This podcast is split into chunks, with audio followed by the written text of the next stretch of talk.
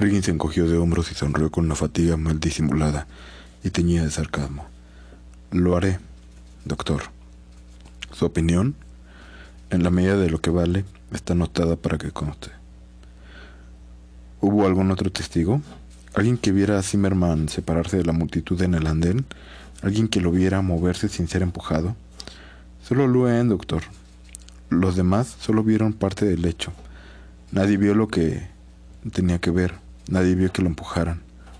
Los chicos vieron que estaba solo, separado del resto de la gente, y que estaba esperando el metro. El perfil de los hechos, por cierto, es bastante habitual en este tipo de casos. La gente suele tener la mirada fija en el túnel por donde llegará el tren. Es típico que quienes se lanzan en la vía se sitúan detrás de la gente, no delante. Quieren acabar con su vida por los motivos que sea, no dar espectáculo a la multitud del andén. Así que 99 de cada 100 veces que se separan de la gente hacia atrás, tal como el señor Zimmerman logró hacer, la detective sonrió y prosiguió. Apuesto lo que quiera a que encontraré una nota entre sus pertenencias, o alguna parte. Puede que usted reciba una carta por correo esta semana. Si es así, mándeme una copia para mi informe. Claro que, como se va de vacaciones, a lo mejor no la reciba hasta su regreso. Aún así, podría resultar muy útil. Ricky quería replicar, pero contuvo el enojo que sentía. ¿Podría darme su tarjeta, detective? Por si necesitaría ponerme en contacto con usted, pidió con frialdad. Por supuesto, llame cuando quiera, contestó con un tono despectivo que lo daba a entender justo y contrario a todo lo demás. Le entregó la tarjeta con una leve floritura. Ricky se guardó en el bolsillo sin mirarla y se levantó para marcharse. Cruzó deprisa la oficina y no miró atrás hasta cruzar la puerta. Entonces vio a la detective, encorvada sobre una máquina de escribir articulada, empezando su informe sobre la muerte, al parecer intranscendente, de Roger Zimmerman. Ricky Starr cerró de un golpe la puerta de su casa al entrar. El ruido retumbó en sus oídos y resonó en el rellano vacío y poco iluminado de la escalera. Giró la llave en el doble cerrojo de la puerta principal, que tan pocas veces usaba él. Movió el picaporte para asegurarse, y después, inseguro de que bastara con los cerrojos, atracó una silla contra la puerta a modo de un anticuado refuerzo. Le costó refrenarse para no amontonar también el escritorio, cajas, estanterías y todo lo que tuviera a la mano contra la puerta para trincherarse dentro. El sudor le escocía los ojos y, aunque en el aire acondicionaba, subaba un famoso calor. Un soldado, un policía, un piloto, una montaña, cualquiera versado en las diversas vertientes del peligro, les habría reconocido como lo que eran, ataques de pánico. Pero Ricky se había pasado tantos años apartando de todos estos extremos que desconocía hasta los signos más evidentes. Se alejó de la puerta y contempló su casa. Una tenue luz sobre la puerta proyectaba unas extrañas sombras en los rincones de la sala de espera. Oyó el aire acondicionado y, más allá, los ruidos apagados de la calle, pero aparte de eso, solo un silencio agobiante. La puerta de la consulta estaba abierta. De pronto tuvo la sensación de que, cuando había dejado el refugio de su hogar esa tarde minutos después de la visita de Virgil, había cerrado esa puerta tras él como era su costumbre. La aprensión le carcomió y lo llenó de dudas. Contempló la puerta abierta mientras trataba de recordar con desesperación sus pasos exactos al irse. Se vio poniéndose la corbata, la chaqueta, inclinando para anudarse los contornos de los zapatos, dándose unas palmaditas en los bolsillos para corroborar que llevaba la cartera y las llaves. Se vio cruzando el piso y saliendo por una puerta principal esperando que bajara el ascensor del tercer piso, saliendo a la calle donde el bochorno le seguía. Todo esto de lo normal estaba claro. No había sido una salida distinta a las millares de otras de las millares de días anteriores. Fue a la vuelta cuando todo parecía torcido o algo deforme, como ver su imagen reflejada en un espejo de feria, distorsionada, por mucho que uno se concentrara y se contorneara y se girara, se preguntaría. ¿Cerraste esta puerta? gritó para sus adentros. Se mordió el labio frustrado y procuró recordar el tacto del pomo en la mano, el ruido de la puerta al cerrarse en su espalda, el recuerdo del eludio y, y permaneció inmóvil, incapaz de recordar ese simple acto cotidiano. Y entonces se hizo una pregunta aún peor, aunque todavía no se percató demasiado de ello. ¿Por qué no puede recordarlo? Inspiró hondo y se tranquilizó, pensando que debió dejarla abierta por descuido. Pero siguió sin moverse. De repente, se sintió desfallecer, casi como si se hubiese estado peleando, o al menos lo que imaginaba que sería pelear con alguien, porque de golpe cayó en la cuenta de que nunca se había peleado con nadie, aparte de las esporádicas peleas de adolescentes que parecían increíblemente distantes en el tiempo. La oscuridad parecía burlarse de él. Agudizó el oído hacia la habitación oscura. Ahí adentro no hay nadie, te aseguró. Pero, ¿cómo quisiera subrayar la mentira? dijo en voz alta. ¿Hola? El sonido de esta única palabra pronunciada en aquel reducido espacio tensó a Ricky. Lo invadió de la sensación de estar haciendo el ridículo. Se dijo que un niño le asustaba de las sombras, no a un adulto. En particular, uno como él, que había pasado toda su vida adulta tratando de entender con secretos y terrores ocultos. Avanzó, intentando recobrar la postura, y se recordó que estaba en casa. Él estaba a salvo. Aún así, quiso encender la luz deprisa mientras vacilaba en el penumbroso umbral y palpó la pared con la mano hasta encontrar el interruptor que accionó al instante. No pasó nada. La negrura de la habitación permaneció intacta. Soltó un grito ahogado. Pulsó el interruptor varias veces como si se negara a admitir que no había luz en la habitación. Por todos los demonios, maldijo en voz alta. Pero no entró. En lugar de eso, esperó a que los ojos se le acostumbraran a la penumbra, sin dejar de escuchar atentamente para intentar captar cualquier ruido revelador del que él no estaba solo. Se tranquilizó pensando que en cuanto se sentía una experiencia inquietante, como le había pasado a él esa tarde, la mente jugaba toda clase de malas pasadas. Aún así, esperó unos segundos hasta que pudo distinguir la habitación oscura y la recorrió con los ojos varias veces. Luego cruzó el reducido espacio en la dirección de la mesa y la lámpara que había en un rincón.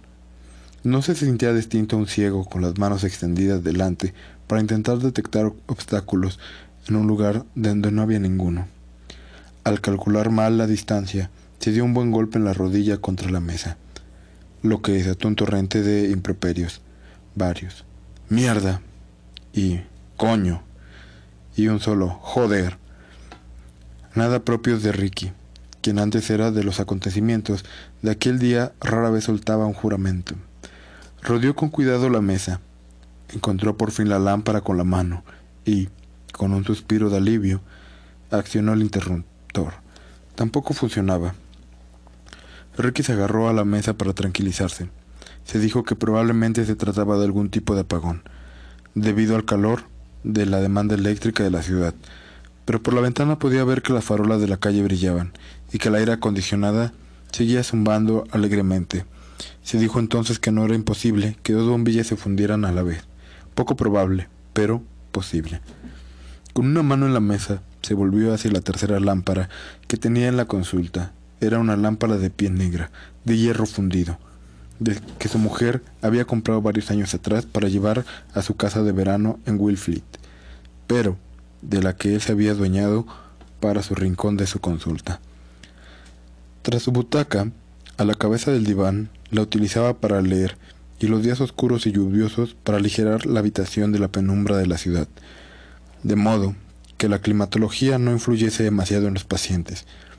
Se encontraba a unos cuatro metros de la lámpara, una distancia que ahora le parecía mucho mayor. Visualizó la consulta, subiendo que lo separaran unos cuantos pasos, y no había nada entre él y la butaca, y que, una vez ahí, encontraría la lámpara. Deseó que entrara más luz de la calle por las ventanas, pero, de a poco que había, parecía detenerse en el cristal, como si no fuera capaz de penetrar a la habitación. Cuatro pasos, se dijo. Y no te golpees la rodilla con la butaca. Avanzó con cuidado, palpando el vacío con los brazos extendidos, doblaba la cintura un poco y alargaba las manos en busca del tracto tranquilizador de su vieja butaca de piel. Pareció tardar más de lo que había imaginado, pero la butaca estaba en donde siempre, y encontró el brazo, el respaldo, y ocupó el asiento de piel con un crujido acogedor que le agradeció. Localizó con las manos la mesita donde tenía el dietario y el reloj, y a lo largo de la mano hacia la lámpara situada detrás de él. El conmutador estaba justo debajo de la bombilla, y lo buscó a tientas hasta encontrarlo. Lo encendió con un tirón decidido. La oscuridad no cambió. Accionó el conmutador una decena de veces, pero, ¿y la habitación? Se llenó de clics. Nada. Ricky se quedó inmóvil en el asiento, intentando dar una explicación lógica para que ninguna de las lámparas de su consulta funcionara, y no la encontró. Respiraba hondo, escuchando la noche, buscando distinguir los sonidos secundarios de la ciudad, con los nervios de punta, Aguzó el oído y a la vez que el resto de sus sentidos se aunaba para decidir si estaba realmente solo. Una parte de él quería salir disparado hacia la puerta, huir por el pasillo y buscar a alguien que lo acompañara de vuelta a su casa. Contuvo este impulso y reconoció el pánico que implicaba. Se obligó a conservar la calma. No oyó nada, pero eso no significaba que no hubiera nadie en su casa. Trató de imaginar ¿Dónde podría esconderse alguien?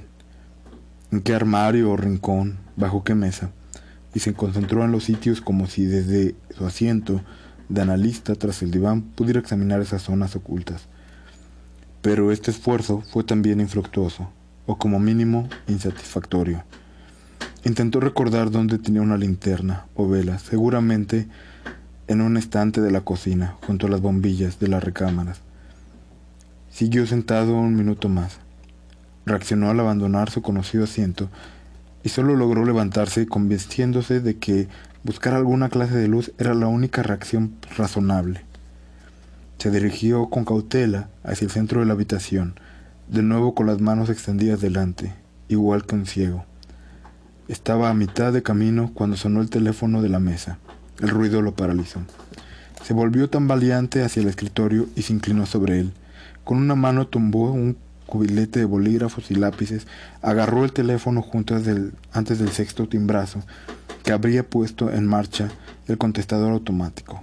Diga, diga. No hubo respuesta. Diga, ¿quién llama? La comunicación se cortó de golpe.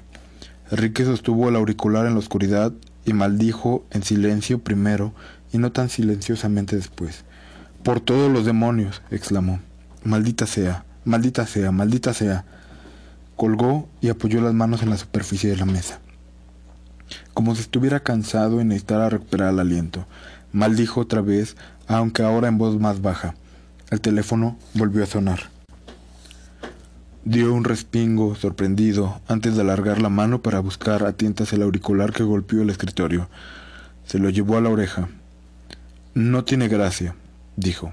Doctor Ricky, Susurró la voz profunda, aunque juguetona, de Virgil. Nadie ha sugerido en ningún momento que se tratara de una broma. De hecho, el señor R no tiene demasiado sentido del humor, o eso me han dicho. Ricky contuvo la zara de improperios que le subió por la garganta y dejó que, en su lugar, el silencio hablara por él. Pasados unos segundos, Virgil soltó una carcajada. El sonido resultó terrible a través de la línea telefónica. Todavía estás oscuras, ¿verdad, Ricky? Sí, contestó. Seguro que has estado aquí. Tuvo alguien como tú entró mientras yo estaba fuera. Y... Tú eres el analista, Ricky, susurró Virgil, casi seductora. Cuando estás oscura respecto a algo, en especial algo sencillo, ¿qué haces? No respondió. Virgil rió de nuevo. Vamos, Ricky. ¿Y tú te consideras el maestro de los simbolismos y de la interpretación de todo tipo de misterios? ¿Cómo arrojas la luz sobre algo cuando no hay oscuridad? Vamos, es tu trabajo, ¿no? No le permitió contestar. Sigue el camino más fácil hacia la respuesta. ¿Cómo? Veo que vas a necesitar que te ayude mucho los próximos días si quieres esforzarte como es debido para salvar tu propia vida. ¿O prefieres quedarte sentado a oscuras hasta que llegue el día que tengas que suicidarte? Se sintió confundido. No entiendo. Admito. Lo harás muy pronto, aseguró Virgil y colgó dejándolo agarrado al auricular con impotencia. Pasaron unos segundos antes de que lo devolviera al soporte. La penumbra que reinaba en la habitación parecía envolverlo, cubriéndolo de desesperación. Repasó las palabras de Virgil, que le parecían dolo de desesperación. Quiso gritar, que no tenía idea de su significado, frustrando tanto en la oscuridad que lo rodeaba como por la sensación de que el espacio privado había sido perpetuado y violado. Apretó los dientes y aferrado al borde de la mesa, gruñendo, de rabia, quería coger algo y romperlo. Un camino fácil, gritó. En la vida no hay caminos fáciles. El sonido de sus propias palabras, exigiéndose en la habitación oscura, tuvo un efecto inmediato de acallarlo. Le hervía la sangre. Al borde de la furia. Fácil, fácil, fácil. musculló. Entonces tuvo una idea. Le sorprendió que hubiera logrado superar su creciente cólera. No puede ser dijo mientras alargaba la mano izquierda hacia la lámpara de la sobremesa. Palpó la base y encontró el cable. Lo sostuvo entre los dedos y lo siguió hacia abajo, hacia donde estaba empalmado a un largo que recorría la pared hasta el enchufe. Se arrodilló en el suelo y encontró el extremo. Estaba desconectado. Tuvo que palpar unos segundos más para encontrar el final del largo, pero lo encontró. Lo conectó al cable y de golpe la habitación se iluminó. Se incorporó y se volvió hacia la lámpara situada detrás del diván y vio que también estaba desenchufada. Alzó los ojos hacia la lámpara que colgaba en el techo y supuso que simplemente habrían aflojado la, la bombilla del portalámparas. En el escritorio, el teléfono sonó por tercera vez. ¿Cómo conseguiste entrar? preguntó el descolgar. ¿Crees que el señor R no puede permitirse un buen cerrajero? repuso Virgil con coquetería o un atracador profesional, alguien experto en los cerrojos antiguos y pesados de moda que tienes en la puerta principal. ¿No has pensado nunca en algo más moderno? Sistemas de cerradura electrónica con detectores de movimientos por infrarrojo o láser, tecnología dactilar o incluso esos sistemas que se reconocen en la retina que usan en las instalaciones del gobierno. Ya sabes que la gente puede conseguir bajo cuerda ese tipo de cosas a través de contactos turbios. ¿No has sentido nunca la necesidad de modernizar un poco la seguridad personal? La luz solo da una apariencia de seguridad. Nunca he necesitado esas tonterías, gruñó Ricky pomposamente. ¿No te han entrado nunca a la casa? ¿Nunca te han robado en todos estos años que ya llevas en Manhattan? No. Bueno, dijo Virgil con petulancia. Supongo que nadie ha pensado que tengas nada valioso, pero ya no es así, ¿verdad, doctor? Mi jefe lo cree, y parece más que dispuesto a conseguir su objetivo. Ricky no contestó. Levantó los ojos de golpe para mirar por la ventana. ¿Puedes verme? dijo agitado. ¿Me estás viendo ahora mismo? No. Como si no. Ibas a saber que he conseguido arreglar la luz. Muy bien, Ricky, ironizó Virgil. ¿Estás haciendo algún progreso si puedes por fin afirmar lo evidente? ¿Dónde estás? Cerca, respondió Virgil tras una pausa. Detrás de ti, Ricky. Soy tu sombra. ¿De qué te serviría tener una guía hacia el infierno si no estuviera ahí cuando lo necesitaras? Ricky no respondió. Bueno, prosiguió Virgil, y su voz volvió a adoptar un tono cantarín que Ricky empezaba a encontrar irritante. Te daré una pista, doctor. El señor R tiene un sano espíritu deportivo. Después de toda la planificación necesaria para su venganza, ¿Crees que querría jugar con las normas que no pudieras percibir? ¿Qué has averiguado esta noche, Ricky? Que tú y tu jefe sois unas personas enfermas y asquerosas, y no quiero tener nada que ver con vosotros. La risa de Virgil sonó gélida y monocorde a través de la línea telefónica. ¿Eso es lo que has averiguado? ¿Y cómo ha llegado a tal conclusión? Fíjate, que no te lo estoy negando, pero me interesaría saber con qué teoría psicoanalítica o médica has llegado a este diagnóstico. Cuando, según mi modesta opinión, no nos conoces en absoluto. Por Dios, si tú y yo solo tuvimos una sesión y todavía no tienes idea de quién es Ruspenstilki, Pero, ¿estás dispuesto a sacar toda clase de conclusiones apresuradas? Mira, Ricky, me parece que esto es peligroso para que tú, y dada la precariedad de tu situación, debieras intentar mantener una actitud más abierta. Zimmerman empezó con él, con una mezcla de frialdad y furia. ¿Qué le pasó a Zimmerman? Tú estabas ahí. Lo empujaste a las vías. Le diste un golpecito para que perdiera el equilibrio. ¿Crees que puedes quemar quedar impunemente ante un asesinato? Sí. Lo creo, contestó Virgil, con rotundidad tras una pausa. Creo que hoy en día la gente queda impune de todo tipo de delitos, incluso el asesinato. Pasa continuamente, pero, en el caso de tu infortunado paciente, o debería decir, expaciente, las pruebas de que él se lanzó son irrefutables. ¿Qué te hace pensar que no se suicidó mediante una técnica barata y eficiente de uso habitual en Nueva York? Un método que pronto podrías verte obligado a plantearte tú mismo. Pensándolo bien, un modo no demasiado terrible de acabar con todo. Una sensación momentánea de miedo y de duda, una decisión, un, un único paso valiente adelante en el andén, un chirrido, un destello, y después la bendita inconsciencia. Zimmerman no se habría suicidado nunca. No presentaba ninguno de los síntomas clásicos. Tú o alguien lo empujó delante de ese metro. Admiro tu seguridad, Ricky. Debe de proporcionar mucha felicidad estar tan seguro de todo. Voy a ir a la policía. Bueno, no hay inconveniente en lo que intentes otra vez si crees que te va a servir de algo. ¿Los encontraste especialmente serviciales? ¿Mostraron mucho interés en escuchar tu interpretación analítica de unos hechos que no presenciaste? Es una pregunta sencilla. Y esta dicha pregunta logró silenciar a Ricky. Y este hizo una pausa antes de contestar. Muy bien, dijo por fin. ¿Y ahora qué? Te hemos dejado un regalo en el diván. ¿Lo ves? Ricky vio sobre la manilla, mediando el donde sus pacientes solían recostar la cabeza. Lo veo, afirmó. Muy bien, dijo Virgil. Esperaré a que lo abras.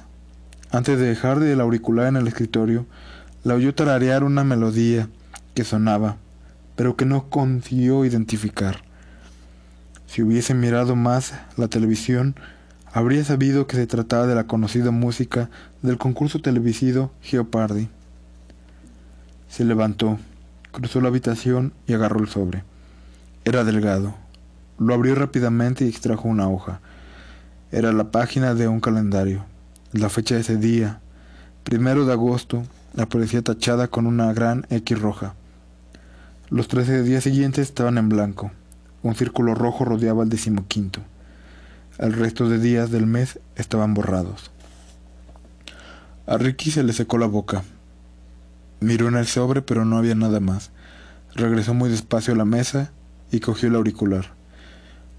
Muy bien, comentó. No es difícil de entender. Un recordatorio, Ricky.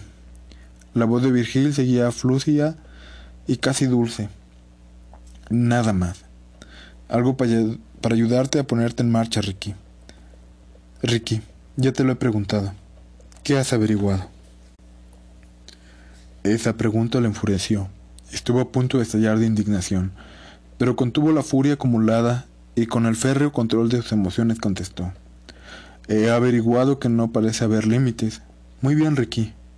Muy bien. Eso es un avance. ¿Qué más? Que no debo subestimar lo que está pasando. Excelente, Ricky. ¿Algo más? No. No hasta este momento. Virgil chasqueó la lengua parodiando a una maestra de escuela. No es cierto. Lo que has averiguado es que en este juego todo, incluido el probable resultado, se juega en un campo diseñado especialmente para ti. Creo que mi jefe ha sido de lo más generoso. Si tenemos en cuenta sus opciones, tienes una oportunidad pequeña, por supuesto, de salvar la vida de otra persona y la tuya propia, contestando una siguiente pregunta. ¿Quién es Rumpelstiltskin? ¿Y cómo quieres ser injusto? Te ha dado una solución alternativa, menos atractiva para ti. Sí. Pero ¿qué dará tu lamentable existencia algún significado en tus últimos días? No mucha gente tiene la clase de oportunidad que tú estás teniendo. Me refiero a irse a la tumba sabiendo que su sacrificio ha salvado a otra persona de algún horror desconocido. Es algo que raya en la santidad, Ricky, y se te ofrece sin los encantadores tres milagros que la Iglesia Católica suele exigir. Aunque creo perdonar uno o dos cuando el candidato es como encomiable. ¿Cómo se hace para perdonar un milagro cuando es necesario ser aceptado en el club? Bueno, esa es una pregunta fascinante que podemos debatir con un detenimiento en otro momento. Ahora, Ricky, deberás volver a las pistas que has recibido y ponerte en marcha. Estás perdiendo tiempo y no te queda mucho. ¿Has hecho alguna vez un análisis con una fecha límite, Ricky? Porque de esto se trata. Seguiré en contacto contigo, recuerda. Virgil nunca está lejos. Inspiró hondo y añadió, ¿lo has entendido todo, Ricky? Como él guardó silencio, lo repito, esta vez en tono más amenazador. ¿Lo has entendido todo, Ricky? Sí, contestó él antes de colgar, pero por supuesto no era así. El fantasma de Zimmerman parecía estar riéndose de él. Era por la mañana, después de una mala noche. No había dormido demasiado, pero cuando lo había hecho, había soñado vívidamente con su difunta mujer sentada a un lado, en un coche deportivo, biplaza, color rojo, que no había reconocido pero que no obstante era suyo. Se habían detenido junto al mar, en una playa cercana en su casita de verano en Cape Cod. En el sueño, Ricky tenía la impresión de que las aguas grisáceas del Atlántico, color que adoptaban antes de una tormenta, se acercaban cada vez más y más a él y amenazaban con cubrir el coche en pleamar. De modo trató de abrir la puerta, pero cuando fue a accionar el tirador, había visto una mancha de sangre y de pie, fuera del coche a un sonriente Zimmerman, que mantenía la puerta cerrada del coche, para dejarlo atrapado en su interior. El coche no arrancaba, y sabía que para dejarlo atrapado en su interior, las ruedas tenían que estar hundidas en la arena. En el sueño, su difunta esposa parecía tranquila, atractiva, casi como si le diera la bienvenida. Le había costado un poco interpretarlo, todo mientras estaba en la ducha, y dejaba que el agua templada, ni demasiado caliente, ni demasiado fría, le cayera sobre la cabeza, como en una cascada que resaltaba un poco desagradable, pero que concordaba con su sombrío estado de ánimo. Se puso unos pantalones, kaki, descoloridos y raídos, que tenían las perneras deshilachas y mostraban todos los signos que un prolongado uso por el que los adolescentes pagarían muchísimo en una tienda, pero que, en su caso, eran consecuencia de haberlos usado años, durante las vacaciones de verano, la única época en los que los llevaba. Se calzó un par de náuticas igual de ajadas y se puso una camisa azul demasiado gastada para exhibirla en la calle. Se pasó un peine por el cabello y se contempló en el espejo. Pensó, que tenía todo el aspecto de un triunfador, que se vestía de modo informal para empezar las vacaciones. Pensó durante años se había despertado el primero de agosto y puesto feliz, las ropas viejas y cómodas que señalaban que el mes que empezaba a ir a abandonar la personalidad cuidadosamente elaborada y estricta de un psicoanalista, del Upper East Side de Manhattan, para transformarse en algo distinto. Para Ricky, las vacaciones se definían como un tiempo para ensuciarse las manos en el jardín de Wilfrid, para que se le metiera arena entre los dedos de los pies y dar largos paseos por la playa, para leer novelas populares de misterio o de amor, y para beber de vez en cuando un brebaje asqueroso llamado Kip Coder, una mezcla desafortunada de zumo de arándano y vodka. Estas vacaciones no prometían dar vuelta a la rutina, incluso aunque, con lo que alguien podría haber calificado de terquedad, o acaso esperanza ilusa, iba vestido para el primer día de vacaciones. Sacudió la cabeza y se arrastró hacia la cocina. Para desayunar, se preparó una tostada y un poco de café. Solo que sabía amargo por mucho azúcar que le pusiera. Masticó la tostada y con desgana se lo sorprendió. No tenía nada de apetito. Llevó el café a la consulta donde puso cartas de, Rum de y en el escritorio, y frente a él, de vez en cuando, lanzaba una mirada hacia la ventana, como si esperase vislumbrar a Virgil, desnuda, merodeando en la calle, o asomada en una ventana de uno de los pisos de enfrente. Sabía que estaba cerca, o por lo menos así lo creía conforme a lo que ella le había dicho. Se estremeció de modo involuntario y contempló la carta. Por un instante sintió una mezcla de mareo y acaloramiento. ¿Qué está pasando? se preguntó en voz alta. Roger Zimmerman pareció entrar a la habitación en ese momento, aún muerto tan irritante y exigiendo como en vida. Como siempre, quería respuestas a todas las preguntas equivocadas. Marcó de nuevo el número del difunto con la esperanza de encontrar a alguien. Se sentía obligado a hablar con alguien sobre la muerte de Zimmerman, pero no sabía a quién exactamente. De modo inexplicable, la madre seguía sin aparecer, y Ricky se reprochó no haber preguntado a la detective Riggins por su paradero. Supuso que está con alguna vecina o en un hospital. Zimmerman tenía un hermano menor que vivía en California y con quien no se relacionaba demasiado. El hermano trabajaba en la industria cinematográfica de Los Ángeles y no había querido tener nada que ver con los ciudadanos de su madre. Una mujer difícil y parcialmente inválida. Renuencia que había provocado que Zimmerman se quejara de él sin cesar. Zimmerman había sido un hombre que se deleitaba con lo espantosa que era su vida, y preferiría quedarse y quejarse a cambiarla. Para Ricky, era una cualidad la que hacía casi imposible que se hubiese suicidado.